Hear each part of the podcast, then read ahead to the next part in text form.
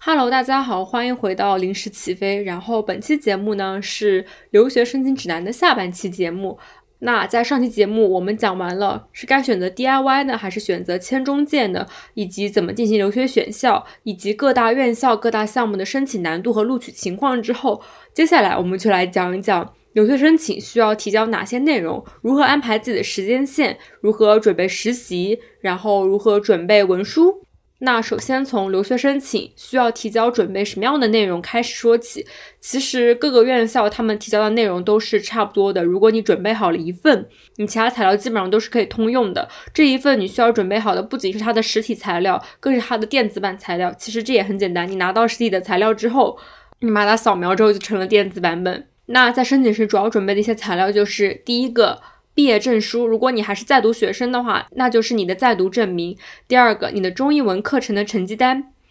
第三个，你的均分证明。呃，第四个，你的绩点证明。第五个，你的均分绩点的换算证明。这些内容都是你需要跟教务处沟通，跟你的辅导员沟通，找他们去开具的。一定要提前的跟你的辅导员打好招呼，或者说找你之前。申请留学的学姐去问一下你们本校他是如何开具这些成绩单的，因为每个学校它的开具的方式都各不一样，所以你最好找一个有相关经验的人去具体的询问一下。那除了这些硬性的材料之外呢，还有就是你的呃文书，你的 personal statement。当然这个东西。那文书这个东西，它不是每个专业都必要的。比如我举个例子来说，就像利兹大学，它的传媒学院旗下的所有项目都是不需要文书的。如果中介跟你说，说我这个项目需要收你的文书钱，那他就是在骗你。然后除了文书之外，就是你的 CV，然后包括你的推荐信以及你的雅思成绩单。那如果你当时还没有考雅思成绩单的话，这个地方可以暂时跳过。呃，除了雅思成绩单之外，还可以交其他语言考试相关的成绩。我们一般在雅思成绩能够达到的情况下，都是选择，都是优先选择雅思。如果你觉得其他可以的话，都可以选择一些像老师啊，或者像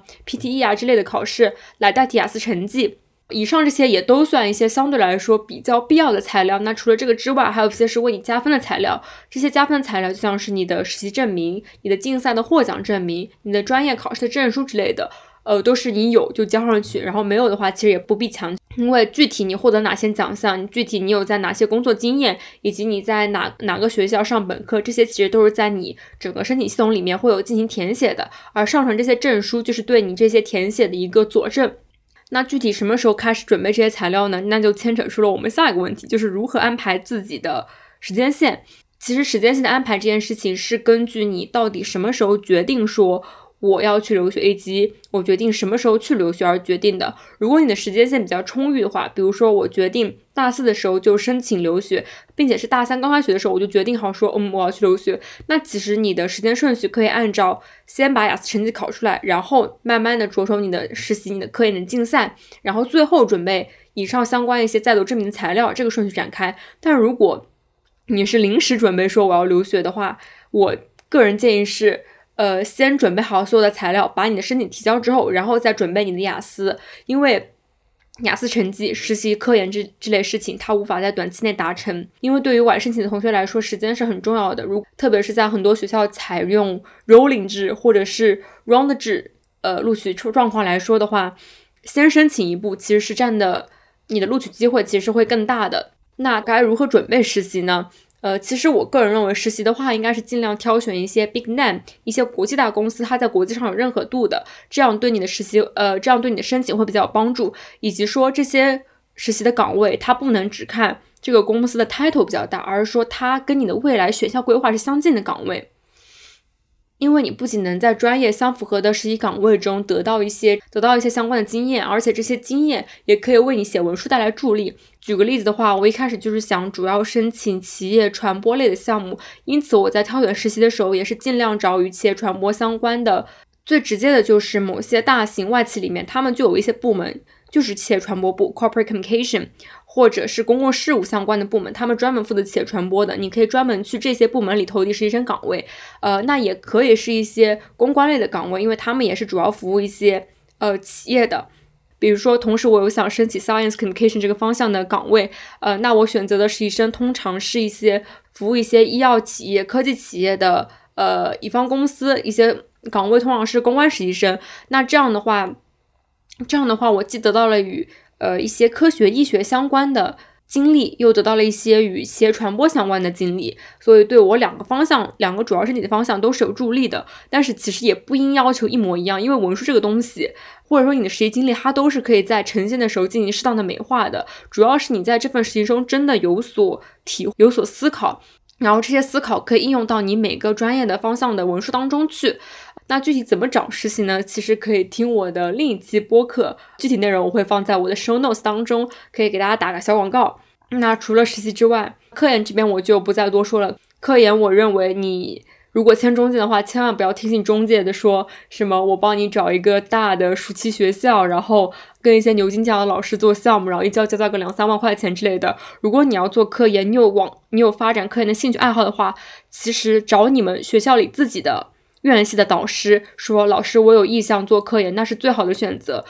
他们会给予你一些岗位和机遇。那除了这些之外呢，我们就从往回讲讲到一些材料的地方。我们先讲如何准备文书之外的材料。我们之前说到了，有一些材料像在读证明之类的，你是需要找教学校教务处开的。那有些材料，比如说像 CV 和推荐信之类的，你你是需要自己准备，或者说去跟老师沟通而准备的。首先，我来讲一下我对这两个材料的一些看法。CV 这个东西，简单理解就是英文版的简历，它高度浓缩了你的经历，但是你。不用担心去说我的所有经历都没有在 CV 上得到体现。其实 CV 上你直接直观的展现你重要的一些经历就好了。因为其实很多经历你都是会在填写学校系统的过程中给填上去的。你不用担心说我的 CV 他们招生办的人不看，因为其实你的经历会在填系统的时候重复的再填一遍。然后写 CV 的第一步就是我需要有一个 CV 模板。其实 CV 模板这个东西，你根本就不用去淘宝上买，你只要在直接的在网上搜搜索某某大学，就是某某 University CV template，基本上每个大学都会提供自己的免费的模板，你可以自己自己直接挑选，不必就是没有必要上淘宝或者闲鱼上购买。其实对于 CV 来说，我个人觉得它不必要花那么多的心思。我对 CV 唯一的态度就是，你需要注意运用你的动词。运用你多种多样的动词去使你的 CV 看上去不那么重复，因为因为我在写 CV 的时候也是找了一个呃闲鱼上的学姐吧，帮我去改我的 CV，结果她帮我改的很烂。她本来是调换了我用的那个曼大的 CV 模板，然后换了一个很花里胡哨的模板，然后她还把我很多的内容改成了什么 responsible for，就是我很多。什么负责了什么项目，协助了什么项目，他都帮我改成了 responsible for 什么事情。然后有很多 responsible for 的时候，这篇 CV 就看着很很重复。所以希望大家在写 CV 的时候注意自己的动词的多样性。你可以用 assist、engage，然后我 lead 什么项目，我 support 什么项目，这些多种多样的动词来帮助你的 CV 看上去更多样一点。反正你不用担心自己的经历就是不被人看到，因为系统其实都有显示的。呃，我对 CV 的主要看法就是这样的。还有就是，我个人觉得 CV 其实它没有那么的重要。呃，既然你的经历都要在系统里面再显示一遍，其实我觉得 CV 它的作用其实成效也不是很大。有时候我也不太懂教这个东西到底意义何在。它可能就是更加浓缩的看一下你的经历吧。除了 CV 之外，我们是可能说的就是推荐信。我个人经验里觉得，推荐信这个是最不需要花时间跟精力的项目，呃，也是最不值得花时间和精力的项目。它唯一让人痛苦的就是你需要跟国内的老师、教授打交道。我为什么觉得它就是不值得花时间和精力？其实原因也很简单，呃，就是推荐信这个东西，它主要就是让一个国内的教授去推荐你嘛。然后你也知道，我们国内的学生写推荐信是什么样的一个模式。我们就是找老师，然后老师人好一点，老师就说啊，我帮你直接撰写好了，然后发给你。那一般老师都是说你自己直接写好了给我看一下，我觉得 OK 了，你就可以自己拿过去用了。我签个字，你就可以直接拿过去用了。呃，所以其实很多时候国内推荐信都是老师自己帮你撰写的。那其实大家也知道，我们国内的教授不是说每一个人是真正的学术界大牛啊，也然后你自己写的推荐信肯定也是对自己一顿乱吹，所以你觉得这个推荐信？能有多少可信度呢？就算再请人帮你润色，然后说天花乱坠，在我个人看来，他对于老外来说，也就终究只是一个一个普通教授对自己学生的一番赞叹而已。那每个人其实都是这样的。那这封推荐信还有什么突出的地方呢？所以我个人觉得推荐信这个事情，它不需要花你那么多精力，你也不需要找一个人去故意帮你润色你的推荐信，因为它这个东西，我觉得它的它为你增添多少。信誉，我觉得不一定。可能在你博士申请的时候，你的导师给你的推荐信他会更加重要。但是我觉得在这么庞大的一个硕士研究生申请的赛道上，它真的没有那么重要。你只要自己写写好，然后翻译成英文交给老师签字就差不多了。呃，但是这个项目说实话，推荐信这个东西它真的社恐不友好，你还是需要提前跟老师打好招呼的，然后给每一步都给老师安排好。因为有一些学校的推荐信的系统它非常的。非常的复杂，像比较好的一些学校，比如说像爱丁堡，它是可以自己提交推荐信。但是有一些学校，比如说像香港中文大学，它是通过你填写自己老师的邮箱，然后他会发邮件到你老师的邮箱里面去，老师自行的上传你的推荐信，同时他还会填写一些对你的评价。所以你需要每一步都跟老师说好，说老师我需要你干什么事情，能不能麻烦你帮我干一下？以及如果有留学意向同学的话。最好提前提前一到两个月就跟老师说好，老师，我未来可能要留学，我想请您当我的推荐人，您看这样可以吗？就是尽早的提前跟老师打招呼吧，然后也不要突然间的来找老师，就主要就是这样。我对推荐信和 CV 的看法主要就是这个样子。那除了这两块大头之外，接下来就说如何准备 PS。个人对如何撰写 PS 这件事情没有太大的看，因为我在。申请的后期，我有时候在想，P.S. 这个东西，文书这个东西，它真的重要吗？我个人的想法是，它重要，但是它也没有那么重要。它重要在于你必须通过文书凸显出我对这个专业的一些洞见和我一些经历是如何与这些专业相符合的。但是它没那么重要，在于它不会起到一个逆天的作用。至少在英港这些比较看你均分和院校的。情况下，它没有那么的重要。你只要写的不拉胯就行，你没有必要写的特别特别的好，因为你写的特别特别好，其实也挽救不了你本身，呃，均分上的差异跟院校上的差异。当然了，以上这些话其实是针对一些热门专业说的。如果你的专业很冷门的话，说实话，你的文书对于你整个申请还是比较有帮助的。因为冷门的专业，那他们可能没有看那么。强调你的你的均分是多少，你的院校怎么样？他们可能更多看的是你个人对这个专业到底有什么样的理解，然后这些理解是不是符合我们这个专业的课程设置和培养的目标。那具体怎么写文书，我就不再多说了，因为我觉得我也不是一个很厉害的写文书的人。我个人就想提供一个知识点，就是如何找到一个靠谱的文书工作室和找到一个靠谱的中介。首先，我想说的是，呃，如果你是选择 DIY 的话，你。第一条路子是去闲鱼上或者小红书上找一些文书的文书工作室账号，然后你一定要看他们评价。首先，你一定要看他评价长不长。就如果他的评价就一行字的话，我觉得可能可信度也不是很高。你要看那种评价表现的特别激动，说姐姐太棒了，写太好了，然后。呃，然后怎么怎么样之类的，这些情绪很激动，然后特别感谢那种话，然后如果这些评论很多的话，就说明这是一个靠谱的文书工作室。然后就是说，你可以跟一些文书工作室大致的谈一下，他们是如何进行文书工作的。我个人觉得，如果一上来你对面的文书工作室就让你填信息搜集表，我觉得这些就。就不是一个特别厉害的文书工作室所展现出来的素质了。信息搜集表这个东西是很片面的。我个人觉得，要写好一封文书，最主要的还是靠老师如何挖掘你的经历，以及你跟文书老师间的沟通是怎么样子的。呃，一个好的文书老师，他可以。在跟你打一通电话，然后的过程中就问你说我这样写行不行？你有适合对这方面相关的想法，或有什么方面相关的经历可以提供给我吗？他会在跟你电话沟通的过程中就直接把这些想法告诉你，然后跟你梳理整篇文书的逻辑，而不是说我专门丢给你一个信息搜集表，然后你把所有信息搜集表上面的内容填好，填好了之后。除此之外，跟你零沟通就开始写他的文书，呃，我觉得这样的沟通效率是很低的，然后也不一定能挖掘出你真实的经历是怎么样的。因为有时候我们对于文书的认知很有限，如果你不去电话沟通，不由人引导你的话，你自己填写一些信息搜集表，你其实是无法知道你到底想要表达什么内容的。那如何找到这些靠谱的文书工作室呢？第一个就是除了以上的两个评判标准之外，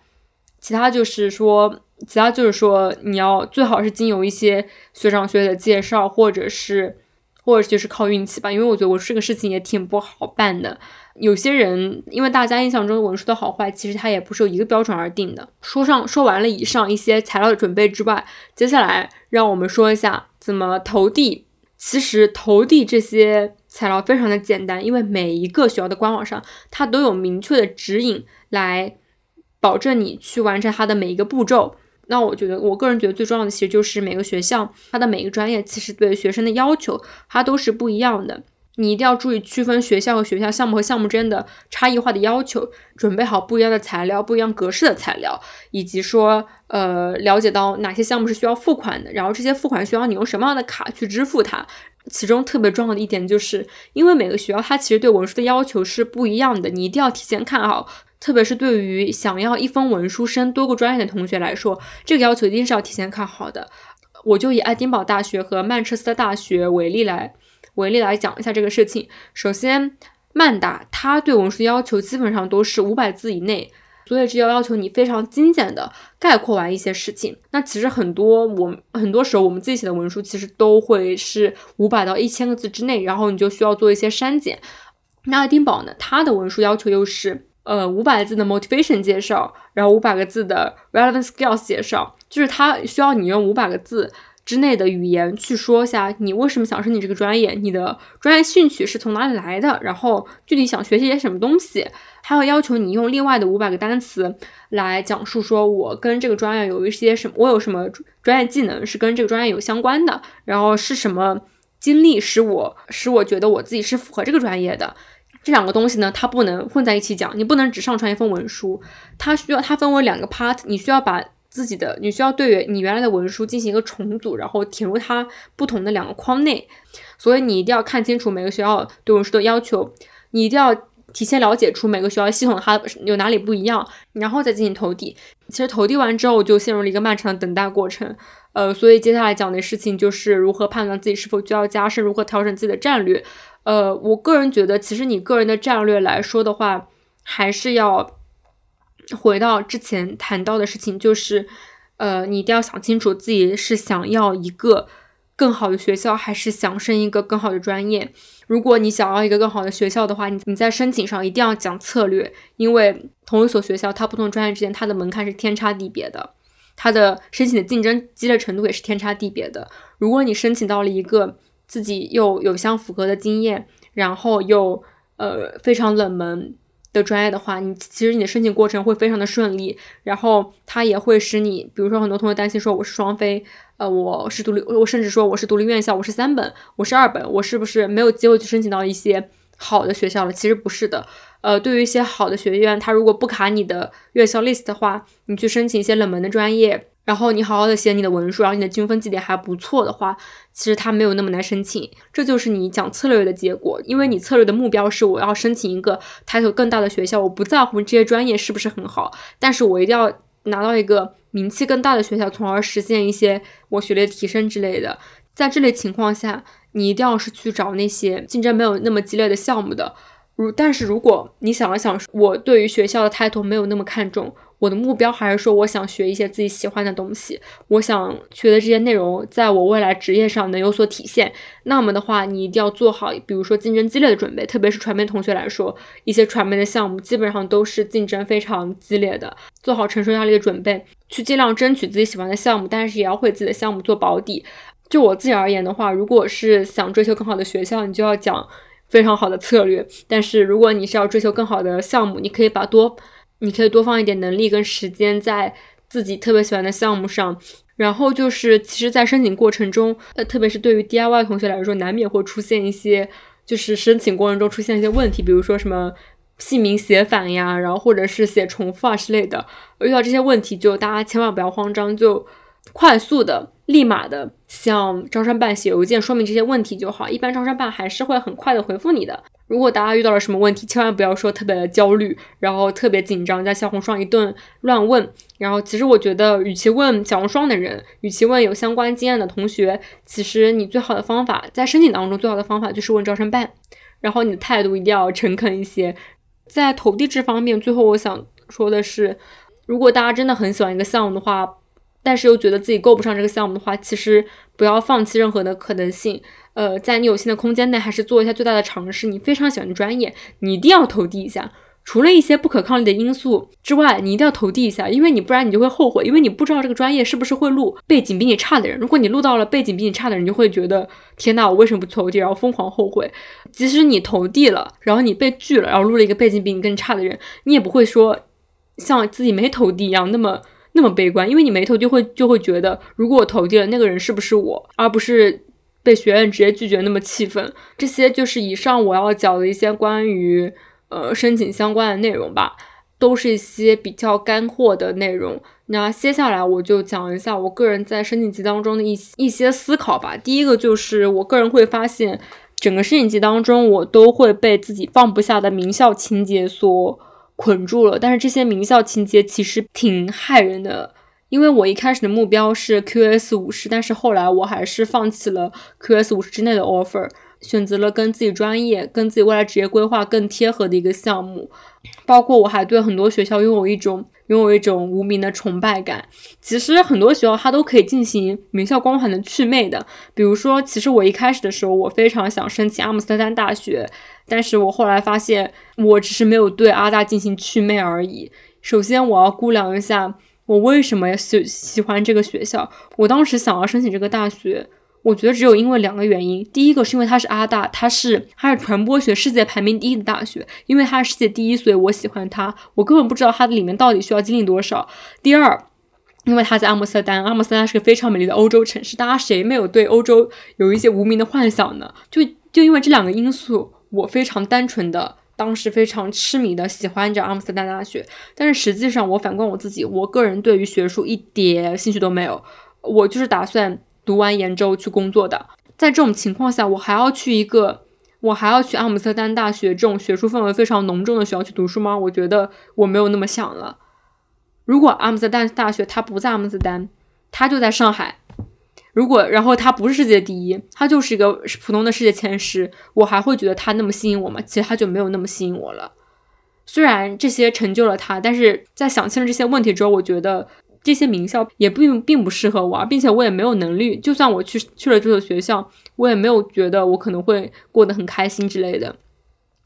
所以，如果有名校情节的话，大家可以想一下自己到什么到底为什么喜欢这所学校？这所学校是真的存在，说它的师资力量，它的学的一些内容是你真的万分感兴趣，你觉得学的会很快快乐的事情吗？还是单纯的说它这个学校在的地方让你觉得特别好，或者说它一个。他他特别高的世界排名，让你觉得你一定得去那边，因为去了那边你会觉得特别有面子。如果抛开这两个不谈的话，你是否还会对这所学校感兴趣？如果感兴趣，那说明你真的喜欢喜欢这所学校；如果不感兴趣，说明你只是对这个学校带有了一些莫名的好感而已。反正我觉得名校情节挺挺害人的，然后未去魅的一些名校其实也挺害人的。如果大家说想要回国的话，回国工作的话，首先还是首选 QS 一百之内。也不要说硬看 QS 排名，因为 QS 排名大家也知道，呃，每年都起伏不定，然后有些排名也让大家大家觉得很疑惑。不要为了不要被 QS 排名所限制住而去选择一些自己的学校，也不要因为说自己录不上一些名校而感到后悔。我们是什么样的，根本不取决于这些学校到底它排它的排名有多高。你心中自己有一个排名的嘛？然后就是随着这个话题谈到，就是录取结果其实也并不代表你的全部。就是你可以在录取的过程中反思，说我这个策略是不对，是不是我想的太多，或者我太胆小了？但是你没有办法，没有必要去苛责自己，因为你会发现，留学申请这个事情，它真的不是一件特别公平的事情。我就拿均分这件事情来说吧，有些学校它的均分就是给的很低呀，它就是申请的时候非常不占优势啊。那你没有办法，就有些学校均分就是给的很高啊，它就是申请的时候占优势啊。包括不仅是学校，你学校里的不同专业之间，它的给分都是不一样的。然后他就是有些人，他就是不付出更好的努力，但是就因为他学校给分高，他就能获得比你更好的机会。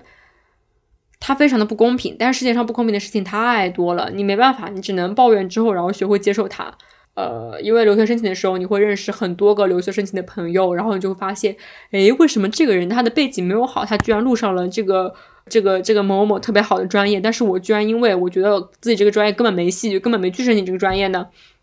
对吧？你就会感到懊悔，你就会感到太不公平了。但实际上你反思一下，就会觉得，首先的确人家肯定，就算不说他的背景怎么样嘛，他肯定运气运气比我好，那没办法，我接受。第二个就是我的确放弃了自己的一些可能性。做出了一些抉择，是你个人的选择问题导致我没有去申请这个院校。哦，你只能学会接受。但是我觉得最重要的就是说，其实我们可以在自己力所能及的范围内，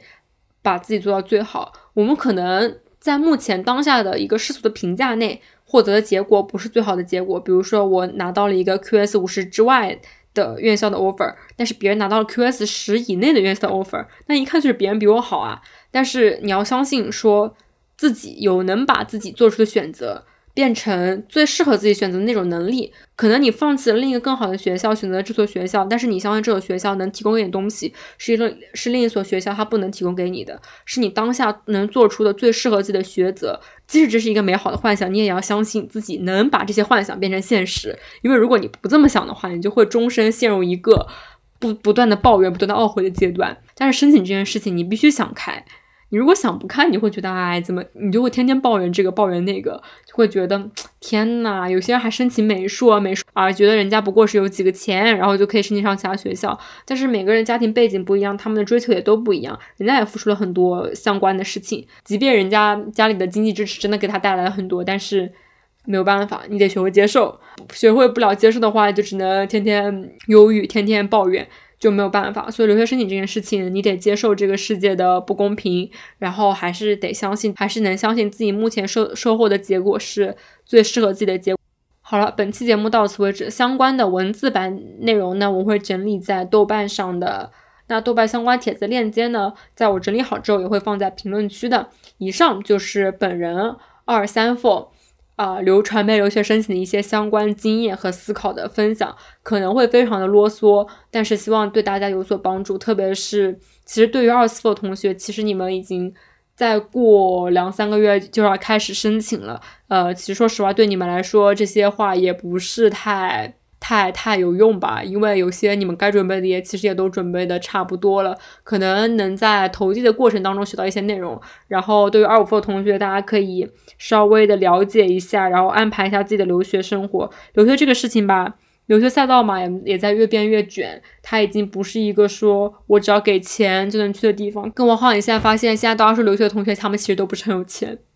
就是留学留学生群体，他并不是一个富二代群体，他是一个呃父母愿意为你进行教育投资啊，不教育消费的群体。所以很多同学其实也都是我们普通的小康家庭同学。然后我们其实自己出去留学也背负了很大的经济压力，大家都希望自己可以凭借自己的努力和经验，能够在留学申请的时候得到一个呃如愿以偿、心满意足的成果。就这样吧，祝大家祝大家二四 four 二 four 的传媒申请的同学们。都能拿到自己心仪的 offer。本期节目到此为止，大家下期节目再见，拜拜。